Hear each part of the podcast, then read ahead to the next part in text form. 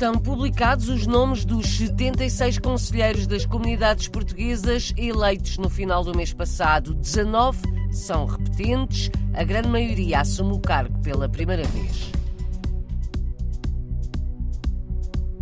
Viajamos até uma pequena ilha norueguesa onde se vive da pesca do bacalhau, indústria que acolhe 20 portugueses em Uzói.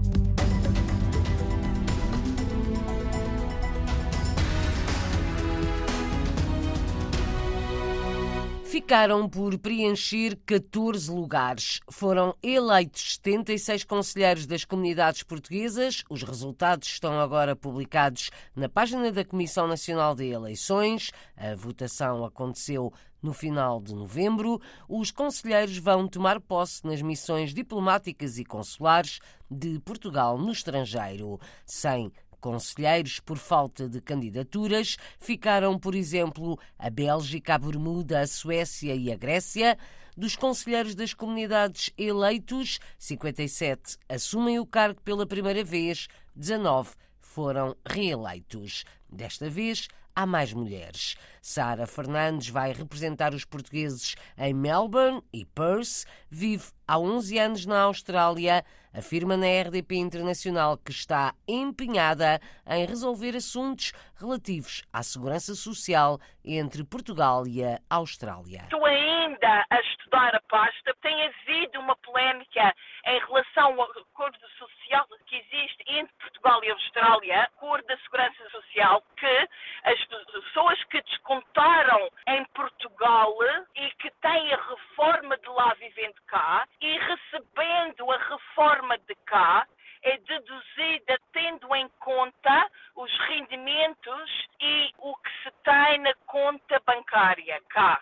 Portanto, ao receber a reforma de Portugal cá, o que se passa é que a reforma de cá é penalizada. Estou a explorar as temáticas, mas será algo que eu irei eh, empenhar-me e explorar um pouco mais este assunto e ver o Sara Fernandes, natural do Funchal, conselheira das comunidades portuguesas em Melbourne e Perth, na Austrália, Sydney e Canberra ficaram sem representante por falta de candidaturas. Depois da tomada de posse dos conselheiros das comunidades portuguesas, fica em aberto a realização de um plenário mundial em Lisboa, encontro anunciado pelo governo, mas que agora está apenas em gestão. O Parlamento vai ser dissolvido no próximo mês. Na RDP Internacional, o secretário de Estado das Comunidades, Paulo Cafofo, não tem dúvidas de que seria muito bom ter os novos conselheiros a trabalhar em pleno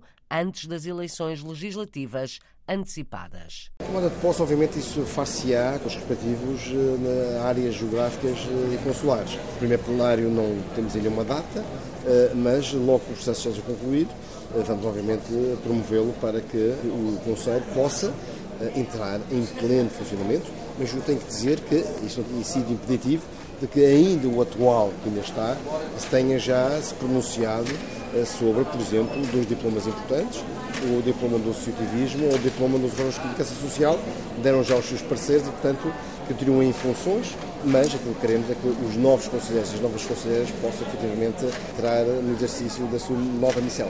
Podemos ter plenário antes de 10 de março? Não posso garantir isso, mas, não vou comprometer isso. Uh, se me perguntar se eu gostava, gostava. Uh, porque era um sinal de que entrar, entraríamos já, uh, independentemente da situação política e do novo governo, mas ainda não posso dizer se isso será possível ou não. Era interessante ter o plenário já realizado para os 50 anos do 25 de Abril.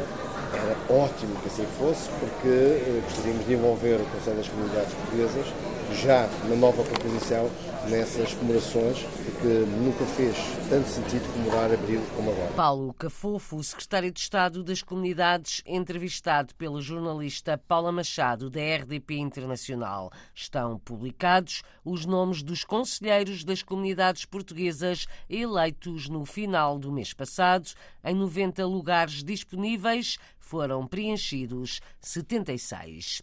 Há pelo menos 20 portugueses a tratar do bacalhau na origem. Na pequena ilha de Uzói, na Noruega, os portugueses trabalham a preparar o peixe que há de vir para Portugal. A qualidade de vida, o salário e a tranquilidade são algumas das razões que os levaram a trocar de país e de profissão. A jornalista Fátima Pinto esteve na pequena ilha norueguesa, onde 10% dos habitantes são portugueses.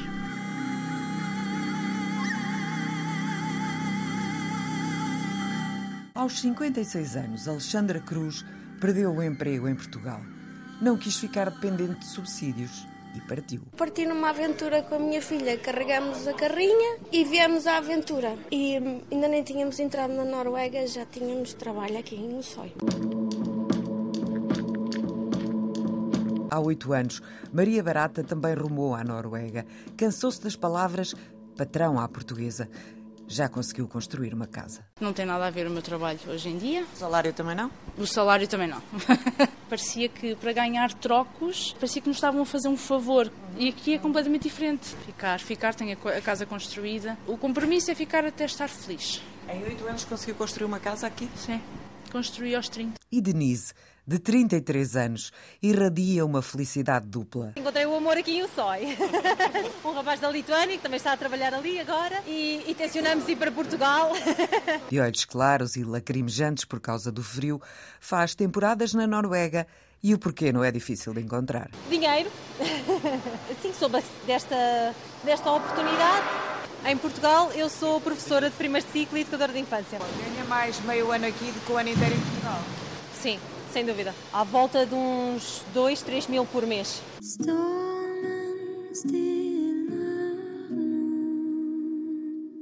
O Sói é uma pequena ilha com pouco mais de 200 habitantes. 10% são portugueses. Trabalham todos na BR Carlson, o um negócio de família fundado pelo avô de Rita. It was my grandfather who founded the company, so I'm the third generation. É por aqui que se pesca um bacalhau de excelência e também se trata para depois enviar para Portugal.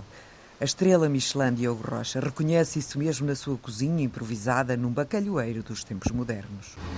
A lasca, o tamanho da lasca é do tamanho do meu dedo polegar. Então, isto obviamente que é um produto de excelência. Não é? O que cresce aqui é mesmo o lombo. Este bacalhau XXL vem em parte repor o que a empresa de Coimbra, Lograde, perdeu no incêndio de abril, como explica José Lito Lucas. Este é um produto único, tanto pela sua dimensão, que é um produto com mais de 5,5 kg depois de seco, o que é, é cada vez mais raro, bem como também pelas suas características onde foi pescado, que é a rota migratória uh, do, do bacalhau. Vamos ter um produto com uma altura fantástica, uns lombos muito, muito altos, a lascar, com muita gordura, com muito macio, portanto vamos ter um peixe muito macio. É uma edição limitada. E pesca-se ali, à boca dos fiordes que rodeiam o Sói, no navio Segla, por exemplo, capitaneado por um sessentão de nome Sigvald.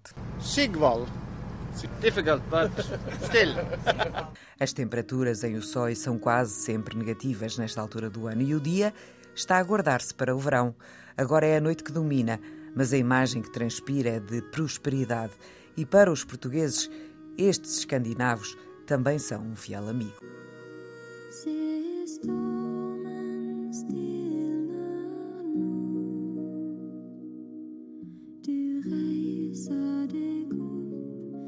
Reportagem de Fátima Pinto na ilha norueguesa de Uzói, onde se vive da pesca e da transformação do peixe. Há pelo menos 20 portugueses que se dedicam ao bacalhau e ao salmão. Na Venezuela, os preços em alta e a partida de muitos à procura de melhor vida refletem-se nas celebrações de Natal. As reuniões familiares têm juntado menos pessoas. António Freitas, comerciante, afirma que as pessoas não fazem compras como antigamente, ainda não sabe se vai comer bacalhau, mas na sua casa vai manter-se a tradição neste caso com cozido à portuguesa e canja de galinha. No meu caso, no nosso caso, eh, fazemos cozido, cozido tradicional, cozido portuguesa. Pronto, isso a respectiva canja de galinha.